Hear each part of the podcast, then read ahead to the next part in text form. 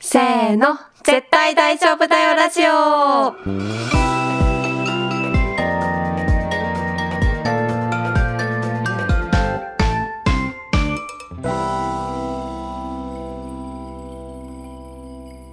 萌えです。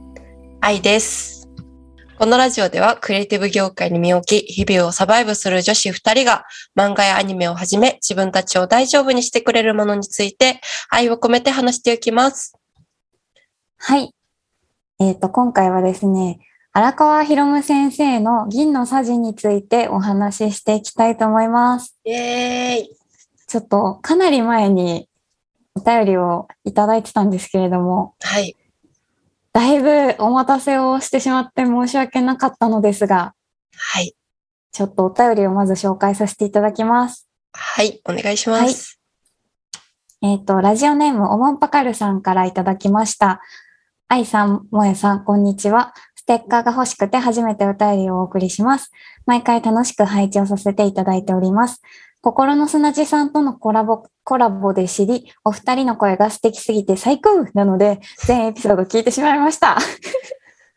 これはもう、ひあの、かもう再現してますよ。うん再現されてました最高って書いてもらってます。嬉しい 嬉しい。えっと、荒川先生のファンなので、ハガレン会は特に興奮しました。僕は荒川先生の作品で一番好きなのが銀のさじです。僕は現在大学生で大学受験に失敗した時にめちゃめちゃ落ち込み、自暴自棄になっていましたが、銀のさじの見かけ母のセリフ、かっこいっぱい失敗したくらいで、俺なんか、なんて言っちゃダメよ。で、心が救われました。ハガレンに引き続き銀のさじ名セリフ会もしてほしいです。お二人の好きな銀のさじの名台詞が聞けることを楽しみに待ってます。とのことです。ありがとうごあざいりますがとうございます。なんかもういいお便半りだ年くらいお待たせしてしまって申し訳ない。ねえ、ねえ本当に、本当だ。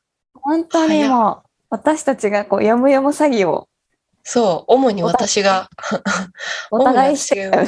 そう 読む読む読む読まなかったっていう。でも読み直しましたよね。うん、最高でした、やっぱ銀のサジは。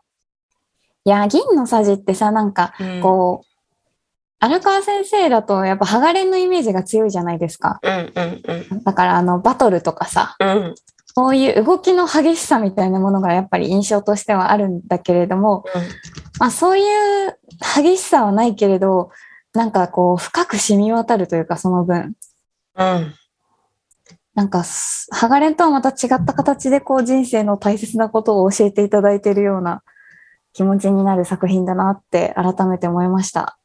いやー、本当にね、あら、でも、荒川先生が北海道のご出身の方で、多分ご実家が農場とかですよね。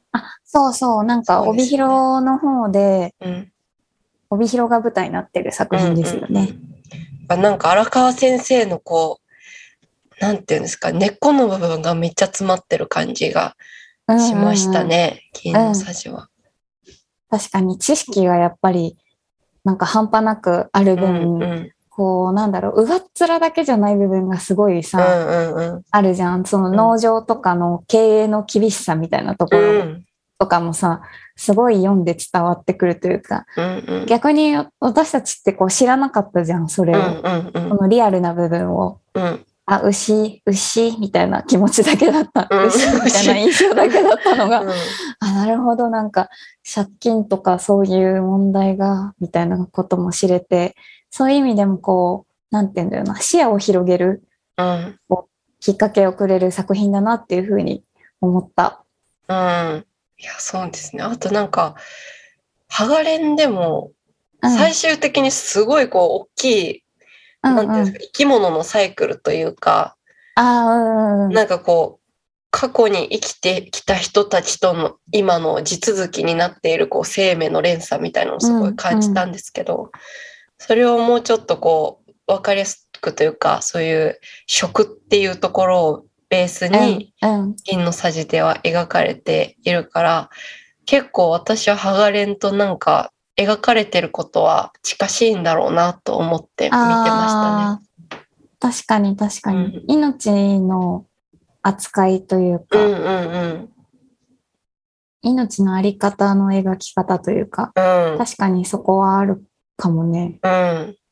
結構、なんか名台詞とか並べてたら、そこを見ると本当に、ああ、荒川先生ってこう、セリフの作り方とか、うん。なんか一貫されてるんだろうな、みたいな、うんうんうんううんん。ふうに思うのが多かったですね。うん。ちょっと、は最い、初に、あらすじをあそうだ、いつも始めちゃうんだ。始めちゃうよね。あらすじね、どっかにあるかな。あ、あった。おライト目のやつが。お、お願いします。はい。はい。じゃあ、ちょっと芸能サジのあらすじご紹介します。はい。舞台は北海道の大江戸農業高等学校、通称江戸の主人公の八軒優吾は札幌の私立中学に通っていたが、受験に失敗し、学力競争と父から逃れるため、恩師の勧めもあり、江戸農に進学する。農業未経験者の八軒は仲間たちと汗と涙と泥にまみれ、農業の厳しい現実にぶつかりながらも成長していく。ということで、すごい、うライト目なあらすじをご紹介させていただきました。はい、ありがとうございます。はい。シナ8件やで。八軒って言ってませんでした、私。え、8件って言ってた一回。やばい、漢字を読むことに必死になりすぎて。 すごいわ。八軒。 はい、8件くんがね、はい、八軒くんです。の農業高校に来て、迷子になるところから物語がスタートするんですけれどもね、うん。その広大な土地に飲まれる8件、はい。飲まれてましたね、最初の方飲は。まれてたね。え、なんかざっくりどの辺が好きですか、萌えさんは。えー銀のサジってこう、なんとなく動きがあると思うんですけど。うーん。でも、うん。一番最初にグッて引き込まれたのは、こう、八軒が高校に入って、うんうん。こう、その学校の、まあ、授業とか、講習の一環で、うこう、んめちゃくちゃ肉体労働をした後に、卵かけご飯を食べるシーンがあって、ああ。うんそこで、超うめえって言ってる、うん結構大ごまがあって、めっちゃうまそうって思いました。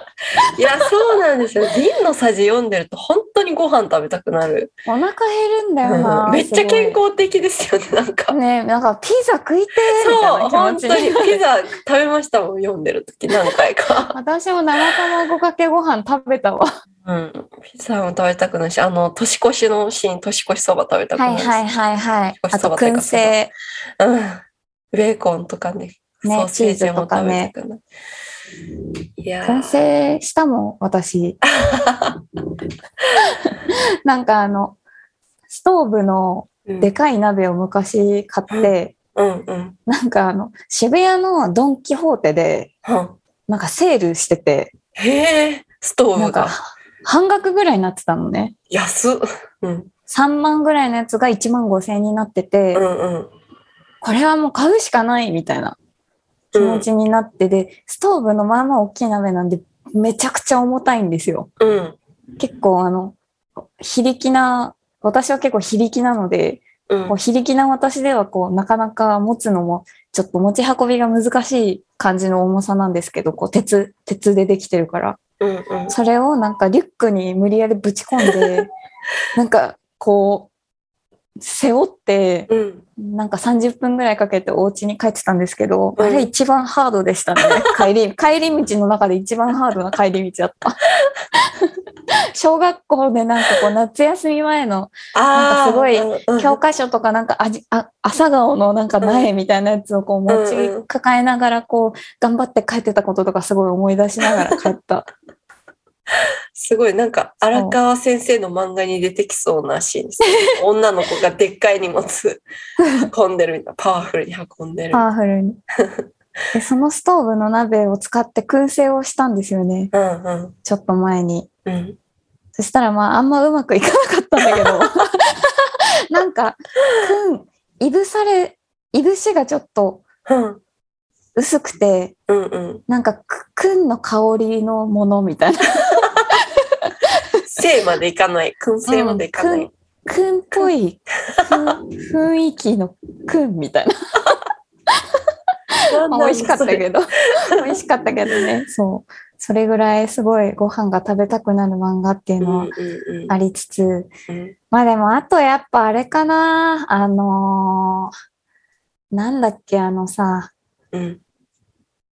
同級生の子がか学校辞めちゃう子、駒場駒場、駒場の下り、駒場の下りは、駒場の下りちょっとしんどかったもそうですよね。私ん。もねえ厳しい、厳しいなーって思いいなやがらかなり読んで厳しいなって思ったた。な、うんいやなー、んだろうね駒場すごいですよね。いやー駒場はすごいような、ん。野球も諦めてというかうんうん学校も中退してうん。うんバイト頑張ってうん。なんかこうお金を稼ぐっていうか自分の牧場を持つためにこうちゃんと働いてうん。なんか最終的にロシア語マスターしてるしめ っねちゃ向上心あるなって思ってねね本当にロシアに渡ってたし。すごいよ。うん。真似できないなかなかこう家族のためとかそういうことはありつつ自分ができるかって言われたらこう絶対しんどくなっちゃうし逃げたくなっちゃうなって思う、ねえ、そうですよね。うーんなんか駒場にみんなが、多分ずっとみんな駒場のことうんを何か節目節目に考えてて、うんで、うんなんか、あれか、なんか氷の祭りかなんかの時に駒場はいにはいみんなが再会して、はいはいそれぞれが駒場に対してなんか、駒場のおかげでこういうことを学べたっていうか、こういうふうに考えるようになったとかを言っている中で、うん時をだけなんか、なんかよくわからんけど、みたいなことを言ってたシーンがあったんですうけど、んうんうんその時に荒川先生のこうキャラクターの書き分けというか、ただ役割に担わせてるんじゃなくて、本当にそれぞれのキャラクターが生きてるんだなってめっちゃ思って感感動しましたね。あの時はにしてもそうだし、駒場にしてもそうなんですけど。うんうんうんうんそういそうやー、駒場は本当にいいやつなんだ よ。いやー、あのー、あの、甲子園の下りでさ、うん。こう、瓜生先輩がさ、あーボールをさ、落としちゃってさ、うん。負けちゃったじゃん。うん。で、その後、こう、瓜生先輩がこう、なんか、ロッカールームみたいなところでこう、うなだれてて、うん。なんかそこにこう、駒場がやってきて、なんか、瓜生先輩がこう、こううなだれながらこう、すまんみたいなポーズをした時に、ウリュウさんのおかげでここまで打たせてもらいましたみたいなことをさらっとうん言って、、うんうん絶対めっちゃ悔しいはずなのに、おいや前みたいな。。大人だよ、駒場はいや、大人だよ。しかもそれでもうやめるって、自分の中で決めてて、うん。なんかほん、普通だったらさ、もっといけたのにとか、うん。ちらつくのに、うん。ちゃんとその人に対して感謝を伝えられるって、もう大人でもなかなかできないよって思っいてや、、そうです ね。高校生みたいな。本当にね、駒ねま場。あだからこそなんかこの背負っちゃう感じの性格も出てるなって思ったしさ、うん小幅のうん、なんか秋のところにも迷惑かけることになるとかさ、うん、その借金があることでとか、うん。すごいよ、もすごいですね。包容力がなんかすう。ねえ、好き。ごい。うん、好 き。結果。結果好 き。結果好き。いやー、え、愛ちゃん的になんかこう思い出深い心に残った名シーンあります心に残った名シーンはですね、うん。いろいろあるんですけど、うん。し、まあ、萌さんとちょっとこう被ったところ、同じところは、後々話すとして、一個すごいドキッとしたのは、うん、うん。藤先生が、はいはいはい、がはい。ちょっと一巻かな一巻であの子豚があ豚の飼育の時にひとはい。一匹の子豚がこうちっちゃくてあでなんかこう八犬があの子豚ちゃんをなんかお母さんのお乳が出やすいところに移動したのに、うんうんうん出にくいところに移動しちゃった時に藤先生が言った、うんこれが子豚の性質だ。一度ここと決めてしまうと、他にいい場所があるにもかかわらず、劣った環境に居続けてしまうのだ。最初の競争から弾き出されただけで、二度と上を目指す、目指さず、ここでいいと決めてしまう。って言った時にもなんか、はぁ、みたいな、俗みたいな感じになって、俗そう、これもなんか、全然人間にも言えるというか、なんかこここって決めこん、決めつけてしまう感じとか。はいはいはいはめいっはい。ちゃ心当たりあるわ。いやーそのセリフ結構残酷だなとは思っちゃったけど、ねそのそうそう一回弾かれたらもうダメなのかみたいなまあ確かそこでこう八軒がちょっと反発というか、うんう そういうんのもあったかもしれないけどうん。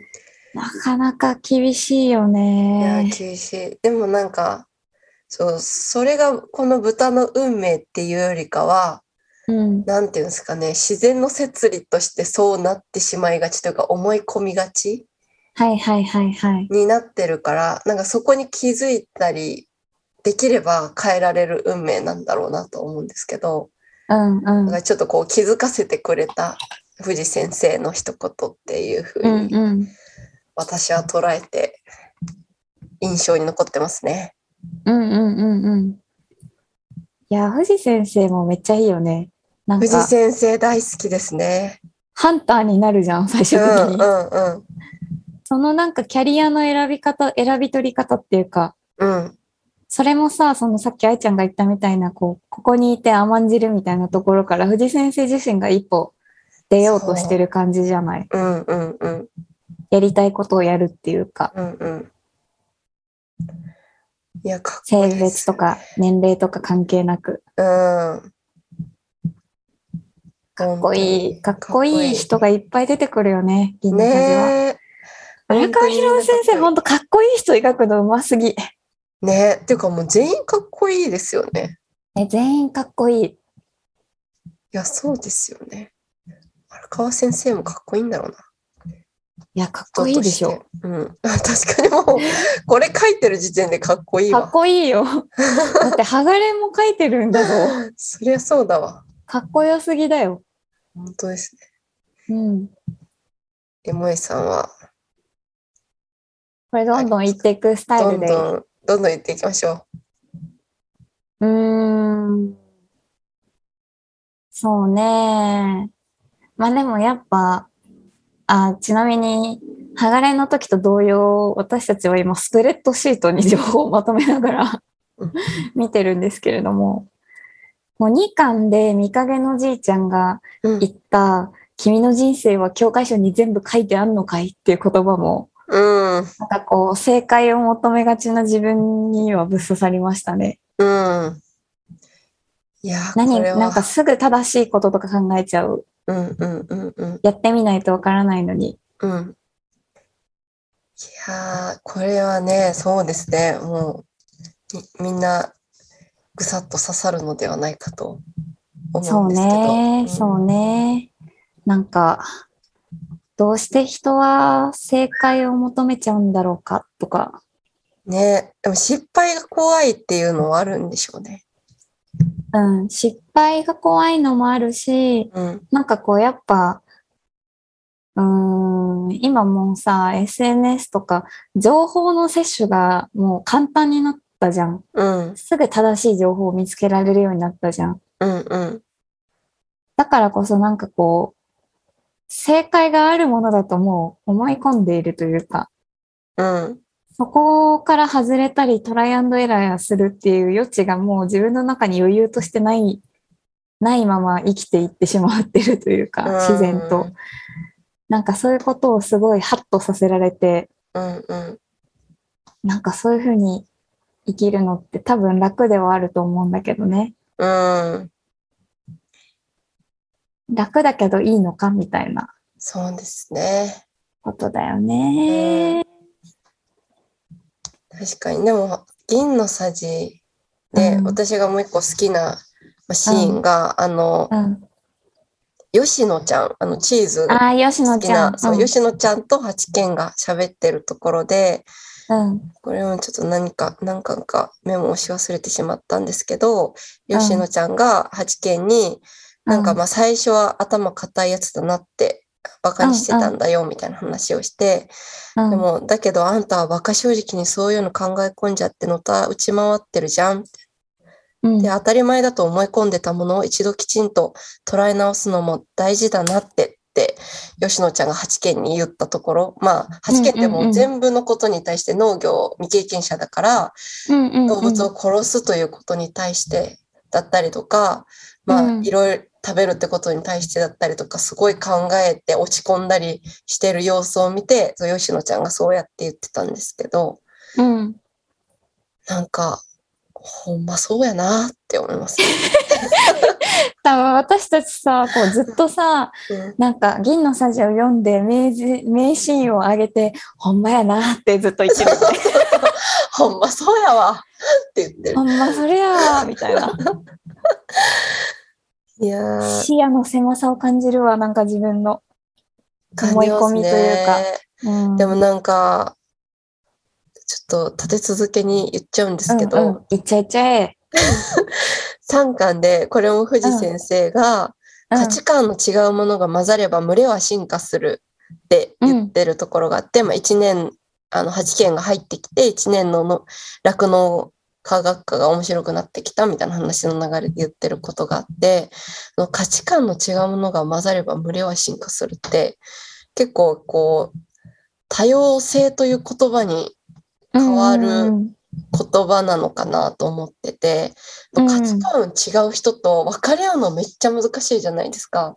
難しいね。うん、でこの、まあえっと、エゾノの1年生のその酪農科学科がそういう難しさに直面してたかっていうと、まあ、みんななんだろうこう本当に価値観がただ違うだけで、うん仲はいい良かった描写がたくさんあったと思うんですけどでも実際こう、会社とか、まあ、社会とかなんか誰かと仕事する時に、全然価値観の違う人と一緒に何かをするってなった時、うん結構私はもう諦めちゃうというかもう会話を諦めちゃうことが多いんですけど、うんうんうんしうんまあ、時と場合によってはそういうまあ一種こう逃げた方がいい場合もあると思うんですけど、うんでも確かにこう進化するっていう可能性って希望だなって思ってこれはこのシいーンをや、見てました。そうだよね。うんしかもなんかある程度大人になってくるとさ、うん、もう友達とかも大体価値観同じ人とそうか、そうそうそう。大体同じような仕事の人とか、うんう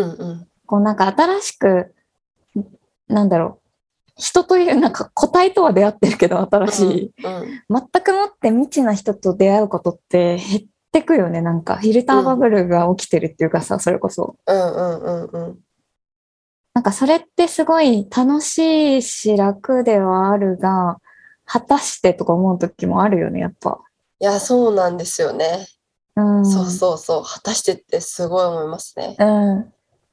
なんか逆にその、自分が今許容できている人たち以外のような人に対して、拒絶反応が出出ちゃう時とか、うんうんなんかこう、受け入れがたいみたいな風な気持ちになっちゃう時とかもあって、うんそれってなんかもう、対、対、それこそ退化してるうんなんか人として未熟になっているのではみたいな気持ちになる時がある。うん。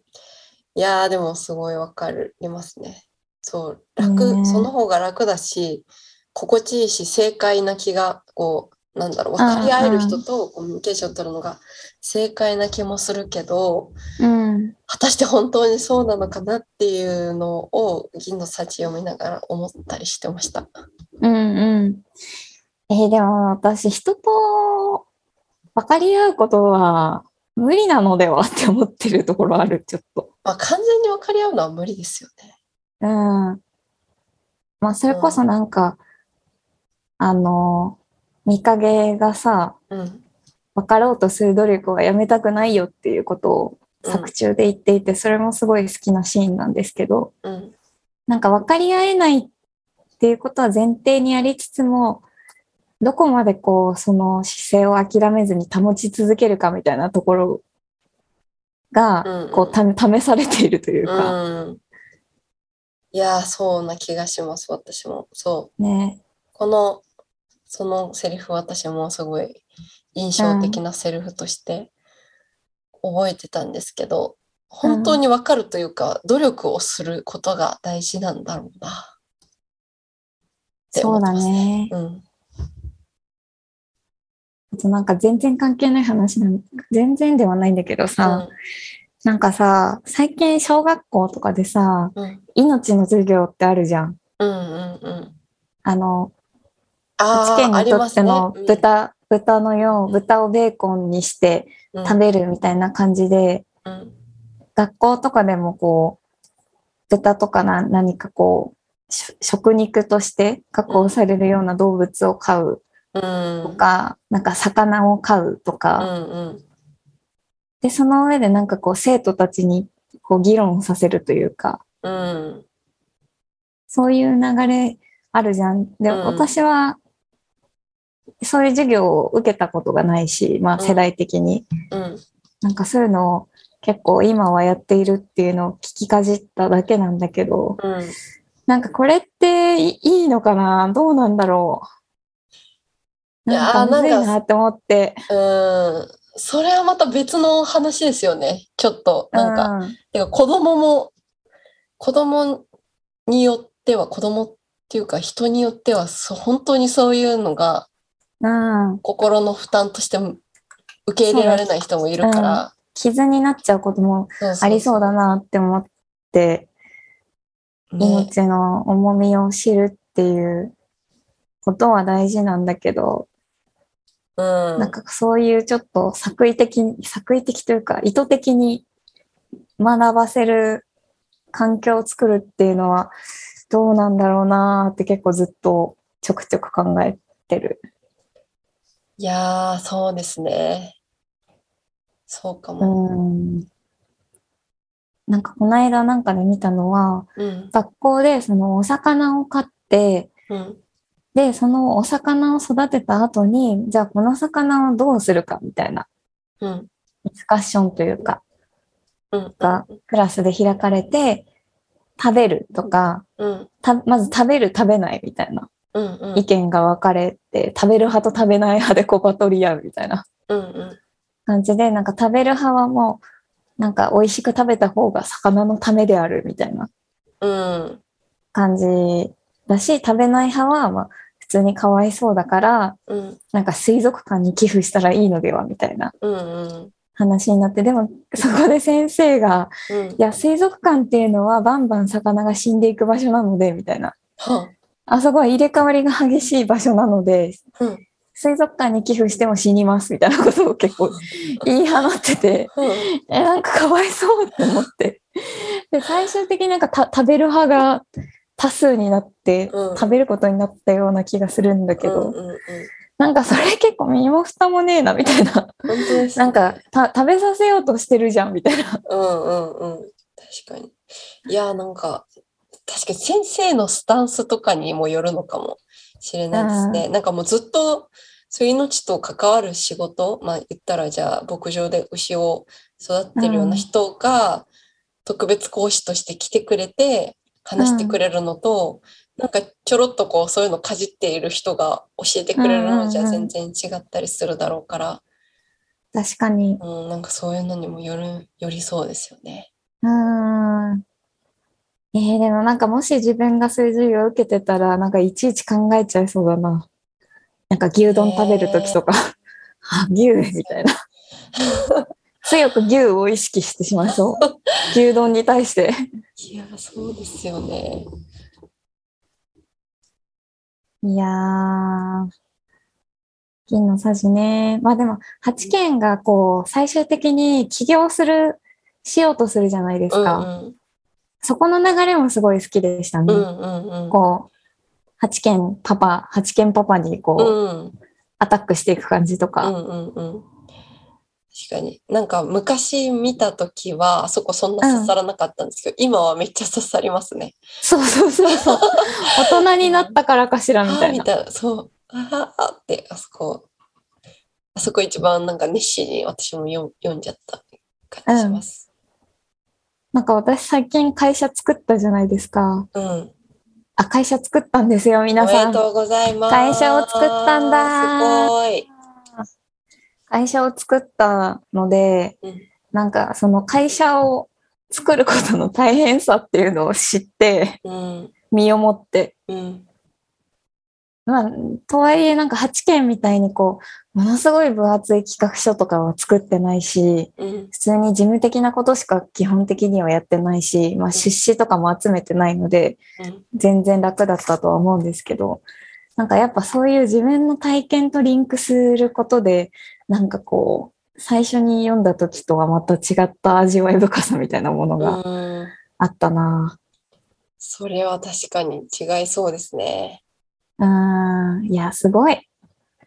すごいなって思って、こうビジネスを学生起業してやるなんて。すごい。しかいしやそうーいう話の展開に持っていくのかっていうあ、確かに確か驚にきは。ありましたね。うん、そこはあった。なんか意外性あったよね、う結構。んうんいや、でもなんかこう8件、その会社作るみたいな中でこう8件がこう家族とのわだかまりみたいなものと、まあ目を背けてたものとちょっとずつ向き合っていって、うん行った時の後のこう8件パパが、いつからかな、俺の目を見て意見をぶつけてくるようになったのは、っていううん。セリフ、染みます。しみますね。八軒パパ。 8件パパめっちゃいいような、ん。かっこいい。かっこいい。好き。最終的に好き最終的に好きですね。最終的に好きになっちゃう。うん。でもなんか、この銀のさじで一貫して言われてる、なんだろう。えっと、校長先生がよく言ってる、その、逃げれるときは逃げていいっていうのとか、うんうんうん、うん。知見がそのお父さんに対して言ってる、あの、嫌いなやつのこと別に好きになる必要がないみたいな、なんか、嫌いなものだけど、でも、この一緒に、なんだろう。力を合わせる、出るところは合わせるみたいなうんうん、こう。うんいうなんか生きるためのスタンスとかすごいそうですよねって思いました。うん。いや、銀のさじはこう、社会人になってから読んでほしい漫ねえ画本当ですねだと思いや。生きる上での大切なことがマジで詰まっている。う。ね、詰まってるよね。ねなんかちょっと前に読んで、そんなに刺さなかったなっていう人がもしいるだ、いるとしたならば、うんまた今見たら全然違った感想が生まれそうなうんうんうんうん気がする。その人が社会人になって大人になってからっていう風に考えると、我々がそうだったように。いやー名作ですね。ねえ。いや、面白い漫画でした。はいはい。よし、終わるぞ、そろそろ。はいうわーあえーっと、絶対大丈夫だよラジオでは皆様からの感想やリクエストなどのお便りを募集しています。お便りは各エピソードの概要欄にある Google フォームよりお願いします。お便りを寄せてくださった方には番組オリジナルステッカーセットをプレゼントしています。また、ツイッターで感想投稿も大歓迎です。ハッシュタグ、絶対大丈夫だよラジオ、もしくは、大丈夫だををつけて投稿お願いします。おは、カタカナです。番組のツイッターの ID は、アットマーク、DAJOBU、アンダーバー、RADIO、大丈夫ラジオです。よろしければぜひ、フォローもお願いします。ありがとうございました。はい、ありがとうございました。いやー、お便りお待たせして申し訳ございませんでしたは。い、申し訳ございませんでした。 ひら、ひら謝り。いや、こういったかん形でのんびり待っていただけると、とてそもうね。嬉しいです。ちょっと作品を、作品語ってほしい的なリクエストちょっと、あの、頑張るんですけどうん、ちょっとね、見るのにそう時。間が Yes. かかってしまって、 Yes. 気長にお待ちください。お願いします。あ次回ですね。あ、はい、次回は、お便り会。イエーイイエーイこの流れで、どんどんお便りを読んでいきた読いん。できます。ちょっとね、あの、いつもこうお便り駆け足で読んでサクサクっていう感じになりがちなんですけれども、はい。ちょっと丁じっく寧りにめに。うん。じっくりめにやっていきたい気持ちがあります。はい。楽しみです。はい。次回もよろしければ聞いてください。聞いてください。せーの、バイバーイ